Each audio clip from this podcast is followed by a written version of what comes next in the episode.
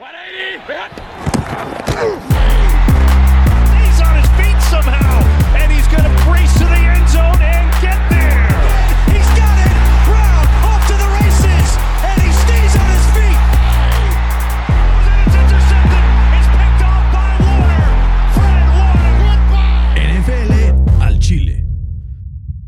¿Qué tal amigos? Bienvenidos. Esto es NFL al Chile, americano a la mexicana, episodio número 16 de este proyecto que tanto nos gusta, que tanto nos encanta. Recuerden, vayan a redes sociales, Twitter, Instagram, NFL al Chile. Ahí estamos para cotorrear con ustedes, para aventarnos la madre, para lo que sea que necesiten. Y tengo mucho, mucho gusto de saludar el día de hoy a Fer Mangino. Fer, ¿cómo ves? OBJ out for season. de 100 yardas recibiendo el, partido pasado. Eh, y no sé por qué, por alguna razón, Mayfield juega mejor si no del Beckham. Entonces veremos cómo, cómo le, le sienta este, este cambio. Hay que ver qué pasa, ¿no? Porque es un equipo que la verdad, ha- pues hemos visto cosas interesantes en esta temporada. Puede ser que eh, pues siga esta tendencia sin la presencia de, de Odell Beckham, pero puede ser que también se caiga, ¿no? Entonces vamos a ver qué pasa. Fer, ¿qué fue el madrazo Andy Dalton? O De sea, cárcel, ¿no? de que, De o sea, cárcel. s- lo sentaron, eh, ahí te quedas, no te muevas. Una cosa tremenda porque ningún solo liniero ofensivo fue a armársela de pedo, por así decirlo, a John Bostic, ¿no? O sea, que no lo quieren o qué está pasando en el locker room de Dallas. Sí, era lo que te iba a decir. O sea, el equipo está totalmente roto. Este. No creen en, su head coach. Este. Y sí, me quedo con esa imagen que le pegaron durísimo. Y, y todo el mundo se quedó como pasmado, ¿no? Nadie sabía qué hacer. Y, eso me trajo como recuerdo el año pasado cuando le pegaron el cascazo de Miles Garrett con, eh, contra los Steelers al, buen Mason Rudolph, que toda la línea ofensiva se le fue encima, le, le empezaron literal a dar golpes a, a Miles Garrett y aquí no pasó, ¿no? Entonces, eh, eso dice mucho de, de este equipo y va, va, va a pelearle a los Jets, ¿no? Ahí para. Dice el- Jerry Jones pick. que no hay ningún problema en, en el vestidor de los Cowboys, que, que todo está bien y todo está bajo control. Yo, la verdad, bullshit. Sí, no lo creo. Hay que, hay que cantar ese bluff, ¿no? Fer, vamos a hablar ya de algo que te va a poner de buen humor. ¿Son los Steelers el mejor equipo de la NFL? Me gustaría decir que sí, pero ahorita, ahorita no creo. Este, yo creo que sí está entre los mejores tres. O sea, en mi orden sería primero Chiefs, luego Tampa y luego los Steelers.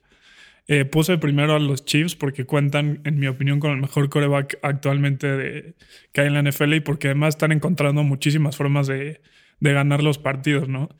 Eh, el 2 y el 3 están muy peleados entre Tampa y, y- los Steelers. Eh, creo que son equipos muy, muy similares, muy parecidos, pero le doy la ventaja a Tampa porque tienen al GOAT. Entonces, por, e- por esa parte iría con Tampa en el número 2, Pittsburgh en el número 3. Ahora, que si, que si los Steelers se meten a, a, a- Baltimore contra, contra los Ravens y van de visita y les ganan después de haberle ganado a Tennessee de visita, yo creo que se, se pueden meter eh, a esa conversación y, me sentiría cómodo de decir que los Steelers tienen el mejor equipo de la NFL. Sabes que, Fer, que ya vamos a entrar a los partidos. Eh, hablábamos la semana pasada de que la clave era limitar a Henry a menos de 100 yardas, que cuando tiene 100 yardas, Tennessee gana porque gana. Y lo limitan a 75, entonces era obvio que iban a ganar los Steelers logrando esto. Pero, ahí te va. Esto, o sea, yo por esto es por lo que digo que los Steelers no son el mejor equipo de la NFL hoy en día. Ahí te van todos los drives de los Steelers. Touchdown, touchdown, touchdown, field goal, touchdown. Ahí dices Super Bowl caliber team. Segunda mitad, interception, field goal, punt, punt, interception, punt, interception. Pero ¿viste, ¿viste las intercepciones no? Sí, pero de todas maneras, o sea, son, son drives que acaban eh, súbitamente y Sí. evitan que, que hagas puntos, ¿no? Entonces, creo que es importante que pulan tanto los receptores de Pittsburgh, sus rutas como Big Ben, sus, sus lanzamientos para que puedan evitar este Antes tipo este de partido tenía solo un- una intercepción, o sea, no es como que está eh, fuera de control, o sea, fueron de las tres intercepciones, una fue acabando el último cuarto, literal fue un Hail que no pasa nada si te la interceptan porque ya está acabando el, el segundo cuarto. La segunda fue un pase que se la batearon en la línea y, y ahí de rebote la agarró el linebacker. Entonces son dos... Y la última casi le cuesta el partido. La última ahí sí te la doy. O sea, de esas tres, la única que me preocuparía sería la última. Sí, pero esas tres punts ahí al final, o sea, como que tienen que encontrar maneras de ser Claro. consistentes a lo largo del partido. ¿Qué es lo ¿no? que digo desde el principio de Mike Tomlin? Que se relajan. eh, tienen el partido en las manos y siempre se les complica por alguna razón y eso es lo que hace que, que me sacan canas verdes, sobre todo el Mike Tomlin. Oye, JJ Brown va a ser el mismo el año pasado después de haber resurgido este partido. Se echó a los Steelers ahí una corrida. 150 yardas. Y aparte esa recepción larguísima que fue como un pasecito checkdown y el otro se escapó, se escapó. A la Larry Fitzgerald, En el Super Bowl, justamente contra los acereros. Justamente. Pero una locura, ¿no? Vemos a Pittsburgh ya entrando, pues invicto a, la semana número 8. Vamos a ver cómo le va en su próximo duelo contra los poderosísimos Ravens de Baltimore. Partidazo, ¿no? Esa última patada que falló Goskowski Justin Tucker no la falla. Entonces, que tengan mucho cuidado los Steelers. Oye, pero ya les tocaba a los Titans, ¿no? Sí, ya, les había salvado el pellejo cuatro veces, no, no iba a ser la ya, quinta. Ya había sido demasiado. Siguiente, Fer, Carolina, Nueva Orleans. Eh, me gustaría ser breve en este partido porque tampoco hay tanto de qué hablar, pero Breeze vuelve a aparecer 287 yardas, dos touchdowns. Poco a poco va agarrando confianza y calladito, calladito, 4 y 2. Eh, vuelven ya pronto Michael Thomas y Emmanuel Sanders. Pero Fer, quiero que veas lo que le pinta ahora a los, a los Saints. Van a tener ahorita tres partidos complicados: Bears, Bucks y 49ers. Entre ellos suman una marca de 14 ganados, 7 perdidos, 66% de efectividad. Pero de ahí, mira nomás: Broncos, bueno, Falcons, Broncos, Falcons, Eagles, Chiefs, Vikings y Panthers. De los últimos partidos, solamente las seis victorias de los Chiefs logran hacer que el récord de equipos combinados sea de 16 ganados, 30 perdidos y un empatado. O sea, 30% de efectividad más o menos. Podemos ver a unos Saints que de los próximos tres partidos probablemente pueda perder dos, que se ponga 5-4, pero que de ahí no pierda ni un partido de allá que se acaba la temporada. ¿Crees que los Saints puedan ganar la división o como pinta a los Bucks, crees que se la lleve Tom Brady y sus secuaces? Pues se va a definir en dos semanas, ¿no? Eh, si le logran ganar la serie, ahora sí, a la, serie a, los Bucks, yo creo que sí pueden ganar la división. Pero como está jugando ahorita Tampa Bay y además le agregas a Antonio Brown eh, para eh, sí, revolucionar ese receiving core que estaba eh, muy impactado con las lesiones. Entonces veo, veo complicado, pero si en dos semanas le ganan a los Bucks, yo creo que sí se la pueden Va a ser importantísimo que Antonio Brown regrese, como dirían por ahí, hitting the ground running. ¿Por qué? porque Chris Godwin hoy fue operado del dedo y entonces perderá seguramente ese partido. Y entonces tendrá que responder a Antonio Brown para poder ser esta ofensiva dinámica que ha sido Tampa Bay hasta ahora. Y justo Tampa Bay que venció de manera estrepitosa a Green Bay, vamos a hablar de este equipo de, Green Bay, ¿no? Que se enfrenta a Houston y resucita. ¿Ferdavante Adams es el mejor receptor de la NFL? ¿O la defensa de los Texans es una basura? ¿O los dos? Eh, no es el mejor, es muy bueno sería el mejor si fuera consistente, porque tiene partidos de 200 yardas y 4 touchdowns y luego el siguiente tiene 70 yardas, ¿no? Entonces no es, no es eh, consistente y por eso no lo pongo como el número uno. La defensa de, los Texans no para nadie, eso ya lo habíamos dicho. Eh, pero pues como dijimos en el, en el pregame, o sea, iba a ser un rebound game para, para estos Packers y, no decepcionar. Oye, y a mí que Will Fuller con ese último touchdown en tiempo basura me chingó en el fantasy. Eh, ya lleva cinco semanas seguidas metiendo un touchdown Fuller. Es el wide receiver uno claramente de los Texans, pero ¿crees que Deshaun Watson puede encontrar esta fórmula ganadora que le permita hilar victorias o crees que ya Houston ya está muy lejos de, competir por agarrar un puesto de comodín? De comodín está muy complicado, pero yo creo que sí van, van a poder eh, levantar.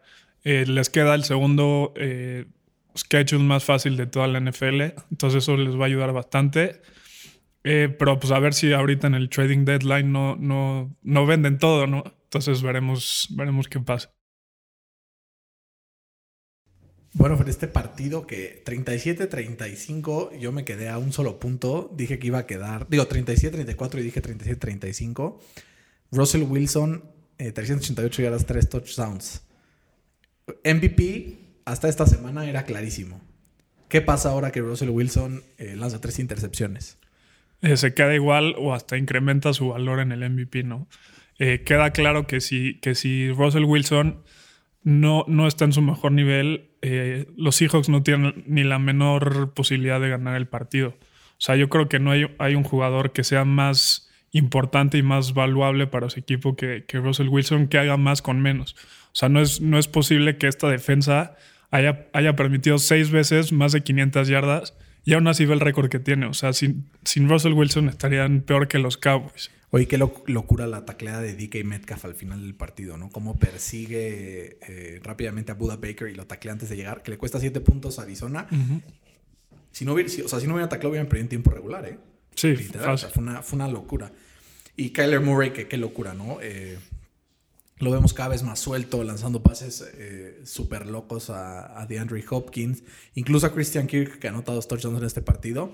Christian Kirk ha estado con Kyler desde prepa, literal. O sea, estuvieron en high school juntos y después en Texas AM. De ahí Kyler se va a Oklahoma y ya no se va con él. Y ahora en la NFL que también vuelven a jugar juntos siendo una dupla convincente. Christian Kirk un buen target en el waiver wire ahora que, que viene la segunda mitad de la temporada en el fantasy. Y Fer, Isaiah Simmons con el game ceiling interception casi casi. No había aparecido en toda la temporada y hasta que aparece, ¿no? Con un error de Russell Wilson que leyó mal esa cobertura. Pensó que era un blitz y al final todos se echan para atrás y acaba tronando. Pues solo jugó cinco snaps. Entonces, uno de ellos le bastó para ganar el partido. Ajá, entonces de poco a poco yo creo que, que lo van eh, metiendo a su, a su defensa.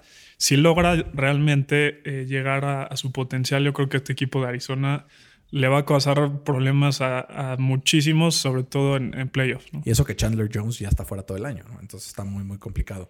San Francisco Fer 33-6 a, Nueva Inglaterra, no hay mucho que agregar. Kyle Shanahan es un genio, pero el, el, equipo de Nueva Inglaterra está completamente destrozado, ¿no? O sea, lo vemos jugar mal, Cam Newton en mal momento, la, la defensiva cometiendo errores. Ves a Bill Belichick discutir con Chase, Chase Winovich a lo que no. O sea, ¿cuándo habías visto a Bill Belichick discutir con un jugador en el sideline? Nunca.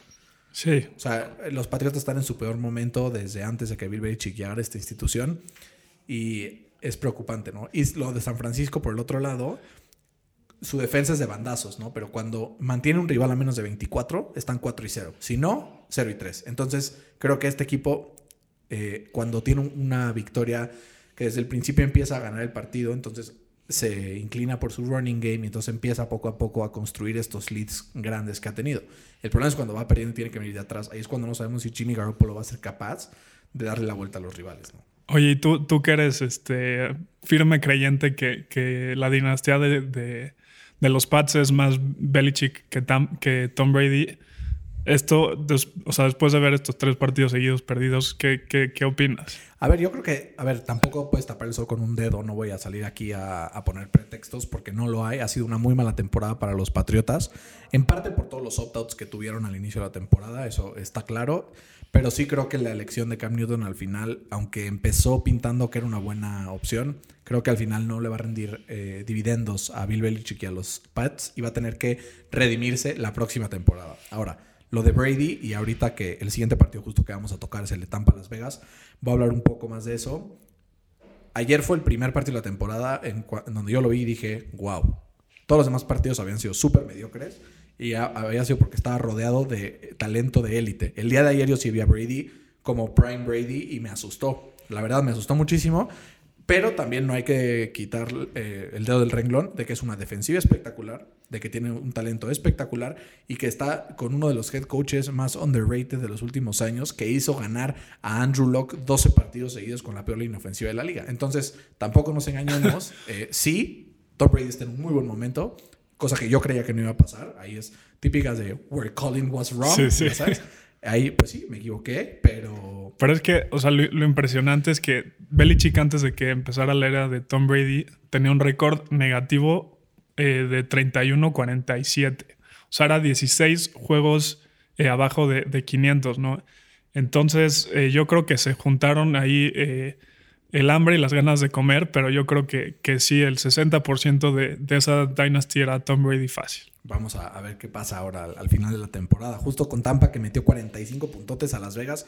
Un partido que, si lo analizas, no, fueron, o sea, no fue tanta la diferencia en los dos equipos, ¿no? Fue situational fútbol que se salió de control. Hubo un cuarta y uno que John Gruden decide patear un gol de campo, eh, yendo abajo por 7. Si se hubiera arriesgado, hubiera hecho el touchdown, se empataba. En lugar de eso, se pone a 3 y luego, luego Brady marcha abajo el campo, touchdown. Y entonces te ves abajo por 10, empiezas a hacer locuras, intercepción, pick six. Y entonces es cuando sale de, de control el partido. Pero el dime de Brady a Scotty Miller fue una locura. Lo puso, o sea, es imposible ponerlo en un mejor lugar donde lo puso él. 16% de posibilidades de completar el pase según Next Gen Stats.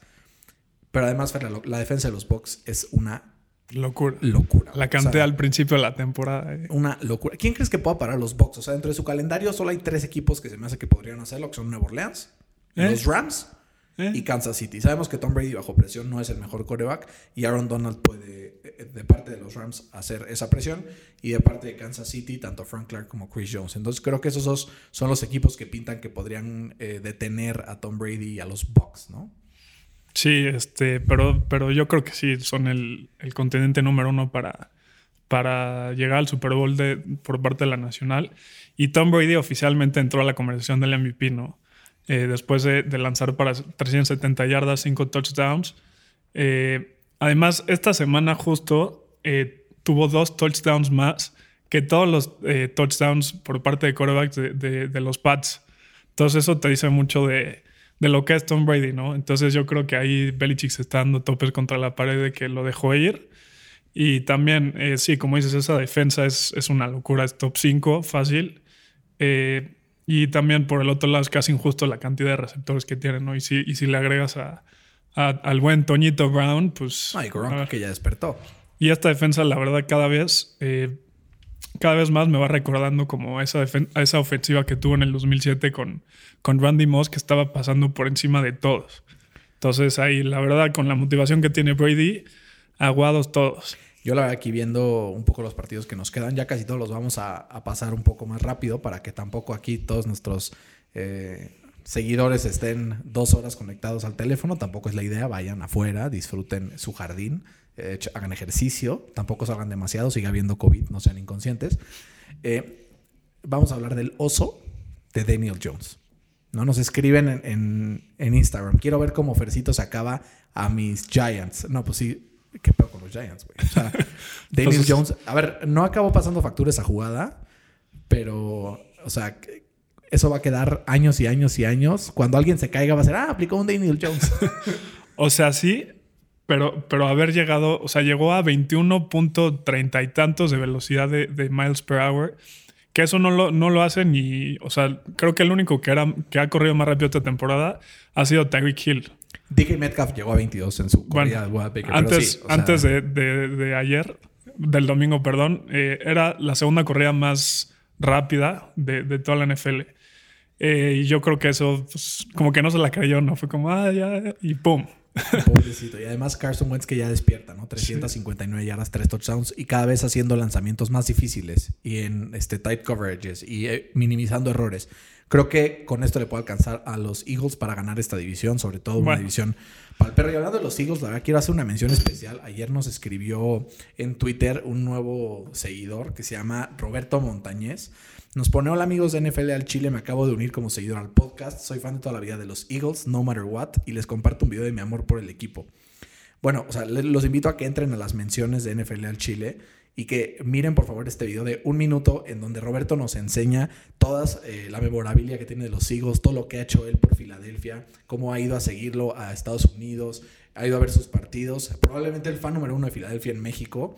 Eh, así es que le mandamos un saludo grande a Roberto y esperamos que sus Eagles ganen esa división. Muchas gracias por escucharnos eh, y hacer este podcast pues una realidad que a fin de cuentas pues no es por nosotros, es por ustedes y sin, sin ustedes no estaríamos aquí diciendo jaladas en el micrófono de fútbol americano. Que es a fin de cuentas lo que más nos gusta hacer, ¿no? Entonces quería aprovechar este momento de Philly para hablar de Roberto y de su afición desmedida a las águilas de Filadelfia. Pero vamos a entrar a un punto que me va a poner triste y me va a poner eh, enojado. Eh, la semana pasada, como recuerdan todos eh, en casa, iba ganando los picks por dos. Tuvimos tres picks distintos. Eh, de repente, pues Dallas empieza a salirse de control. Dije, bueno, Fercito aquí recorta uno. Pero iba ganando Cincinnati, iba ganando Atlanta. Con eso yo me separaba uno más a uno. Y de repente, en cosa de 10 segundos, Todd Gurley se hace un touchdown involuntario, lo cual nunca pasa. Detroit saca el partido. Y un minuto después, Baker Mayfield marcha 80 yardas en contra de Cincinnati para hacer el touchdown que sea la ventaja. y que hace que me vayas ganando a los picks por. Así es que Caballo que alcanza gana. eso ¿no? dicen. Eso Dicen dicen. Pero todavía falta mucho, ¿eh? Tampoco hay que cantar victoria. Vamos a hablar de esto, ¿no? Atlanta. 99.9% de posibilidades de ganar tres veces esta temporada. Sí, sí, es. Irían ya 4-3 si solamente esas los hubieran ganado. Sin quitarle mérito también a Matthew Stafford, que está underrated como pocos corebacks. Ese, ese drive último fue una locura. Hubo un pase que sacó como a tres cuartos el brazo, que si lo hace Mahomes, te lo juro que lo ponen en internet 62 veces durante la semana. Entonces, creo que Detroit, o sea, como calladito, calladito, pero ahí va. Y Atlanta otra vez siendo Atlanta, ¿no? O sea, La falconeada otra ¿Qué vez. te digo? Pero a ver, con lo que hemos visto de este equipo, tiene mucho potencial para poder hacer un turnaround rápido. O sea, si con- reconstruyen en defensa para el año que entra, creo que puede ser un head coaching opening bastante atractivo, ¿no? Por, por- por el talento que tienen en ofensiva y por, por las piezas que tienen. Sí, de acuerdo, pero pues eh, ya, es, ya es mental. O sea, yo creo que, o sea, Matt Ryan, yo, yo creo que él necesita otro, otro equipo. Eh, también a ver si no se va Julio Jones.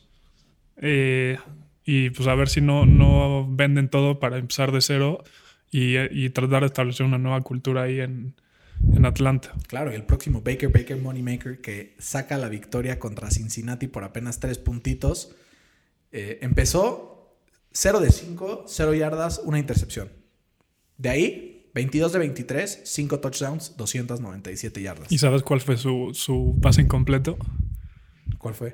La aventó para parar el, El el spike. reloj, el spike. O sea, un juego perfecto. Podemos Sí. ver una segunda mitad perfecta que todavía Joe Burrow, que vuelve a aparecer 406 yardas, 3 touchdowns. Creo que Joe Burrow, the real deal. O sea, le metes un par de piezas más y creo que está como para Sobre hacer. todo en defensa y en línea ofensiva. Exacto. Es una locura lo que hace Joe Burrow. Es muy inteligente, diagnostica bien las jugadas, sabe cuándo tiene que ir un pase bombeado, sabe cuándo tiene que ir fuerte, sabe, o sea, como que es un jugador muy inteligente. Entonces me llama mucho la atención. Y de parte de Cleveland, Miles Garrett, que sigue siendo una fuerza espeluznante, cuatro forced fumbles en lo que va el año. Eh, lleva cinco juegos Joe Burrow con 300 o más yardas, imagínate. Es el segundo en la historia en lograr esto en su temporada de novato. ¿Sabes quién fue el primero? Peyton Manning. No. ¿no? Drew- Andrew Luck. Andrew Luck. Ok. Eh, pero una locura, la verdad, lo, lo que está haciendo eh, eh, con los Bengals Joe Burrow y una locura que no le está alcanzando para ganar, ¿no? Tenemos a unos Browns que, pues ahí calladitos, calladitos y como de repente ninguneados, pero están 5-2. Y si ahorita se acaba la temporada, estarían jugando en los playoffs, ¿no, Fer? Siguiente partido, Fer, una locura. Yo no puedo creer cómo Buffalo no metió ni un touchdown contra los Jets. Pero es que además, O sea, seis goles de campo. Estuvo, estuvo, o sea, tuvo nueve posiciones dentro del territorio de, de los Jets. De, de esas nueve, seis fueron goles de campo, dos fueron goles de campo fallados y una fue fumble. Entonces, eh, yo creo que la magia de, de Josh Allen ya, ya, ya fue, ¿no? Justo la pregunta era, ¿se le acabó la pólvora a Josh Sí. Allen? Pues sí, yo creo que ahorita hemos visto... Ni él se la creía que al Josh estaba Allen del año pasado, ¿no? Vamos a ver qué Sí. pasa, porque si siguen este ritmo, Tua puede llegar a revolucionar esa división y a que los Dolphins ganen. O eh, hasta los Pats pueden dar la vuelta y ganar. Exacto. Porque le quedan dos partidos contra los Bills. Es agridulce, es agridulce ver a los Patriotas tan mal, lo cual disfruto, pero a Tom Brady también, como me da más coraje todavía. Eh, eh, Dallas, Washington, la verdad, ni siquiera vamos a decir mucho. Desde el 2001 no había un partido con tan poca producción ofensiva de Dallas, 142 yardas netas totales. Sí. Tank for Trevor, ¿es hora de tanquear? Sí, sí, yo creo que sí. O sea, eh, ¿cómo te explico? Este equipo de Dallas es como, como lo que nos pasó a nosotros en, en México. O sea, estábamos atravesando una crisis económica, llegó el COVID y ¡pum! Entonces, el, el- el equipo de Dallas estaba en una crisis y llegó la lesión de, de Dak y ¡pum! Entonces ya, ya valieron. Eh, yo creo que, que, que sí están peleándose con los Jets para, para el peor equipo de la NFL y, llevarse el honor o el derecho de, tener el mejor coreback prospecto de los últimos 20 años, 30 años.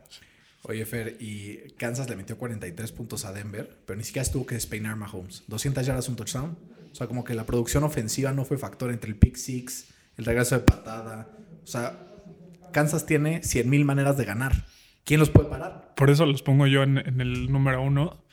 Eh, y sí, o sea, si te dicen que los Chiefs metieron 40 puntos en un partido, tú piensas Mahomes 500 yardas, 4 touchdowns, y ni siquiera, como bien dijiste, fueron 200 y un touchdown. Eh, yo creo que tienen los mejores equipos especiales de toda la NFL, que ese es un aspecto súper infravalorado, en, sobre todo en los playoffs. eh, y tienen cualquier cantidad de, formas de, ganarte por eso yo los tengo en, el número uno. Una locura, Fer. Eh, yo también creo que los tengo en el número uno. Todavía no lo he decidido. Como el siguiente programa vamos a tener Power Rankings, me quiero esperar para hacer la lista. Y los Chargers, que le ganan a Jacksonville 39-29. Justin Herbert otra vez 347 y las tres touchdowns. Keenan Allen en plan grande. La verdad, Justin Herbert en un año que no tuviera Joe Burrow, creo que sería indiscutible el Offensive Rookie of the Year. Por, por, lo que está haciendo Joe Burrow en, en, los Bengals, creo que no lo va a hacer. A menos de que los Chargers se metan a playoffs o, o algo así, ¿no? Y unos Jaguars que están para el perro, que ya hasta hay rumores de que van a benchar a, a Gardner Minshew.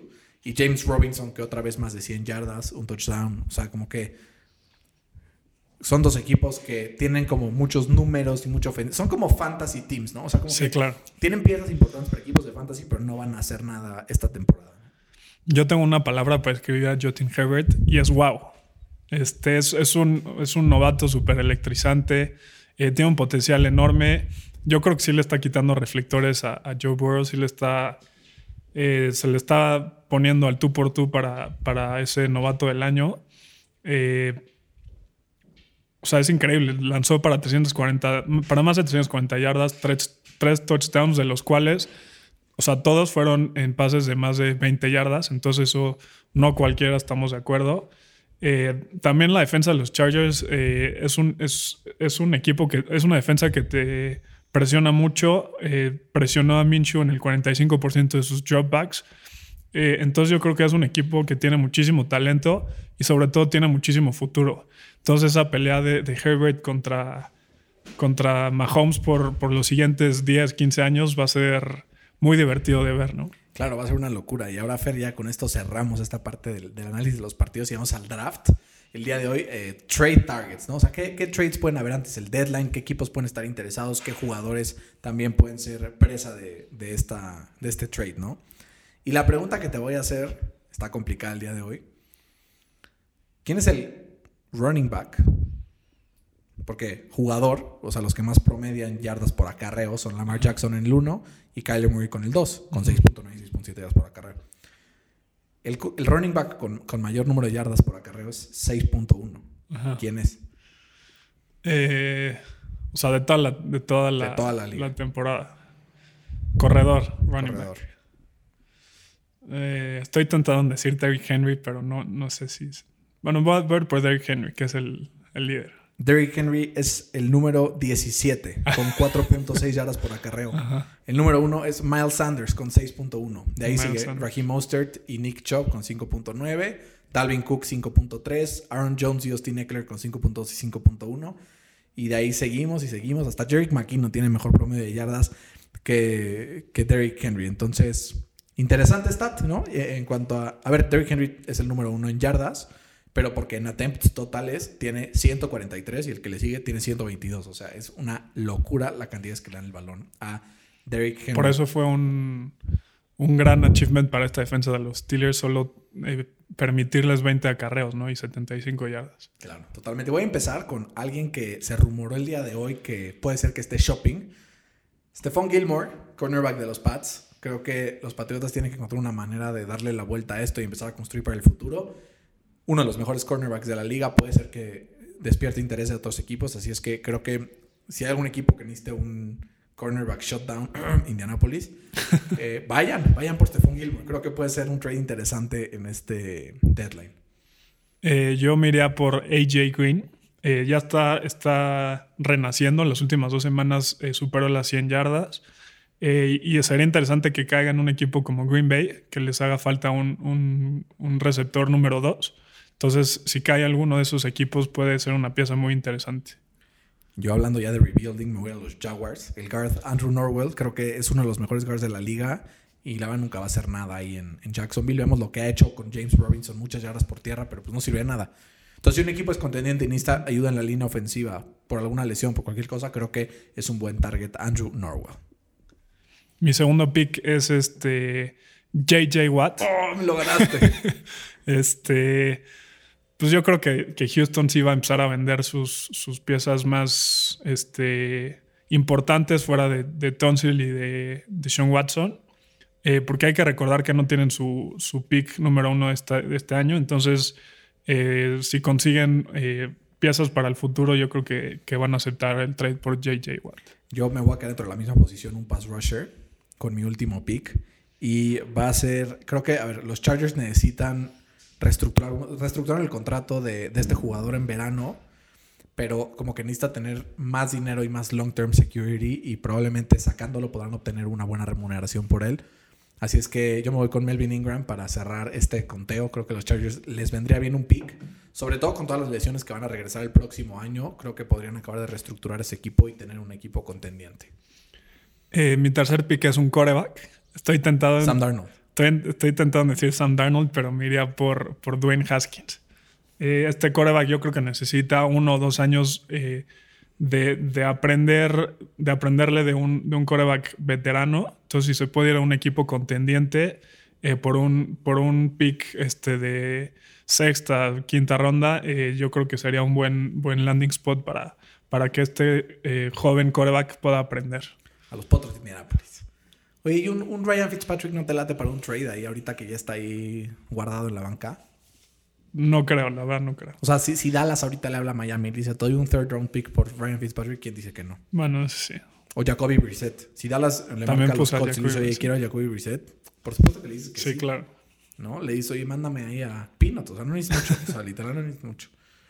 Este, pero sí, esto fue el draft. Así es que vayan a nuestras redes sociales, díganos quién creen que ganó el draft, si Fer o yo. Y ahora me va dando la vuelta en la quiniela. Tendré que remontar, a hacer algunos picks exóticos este fin de semana.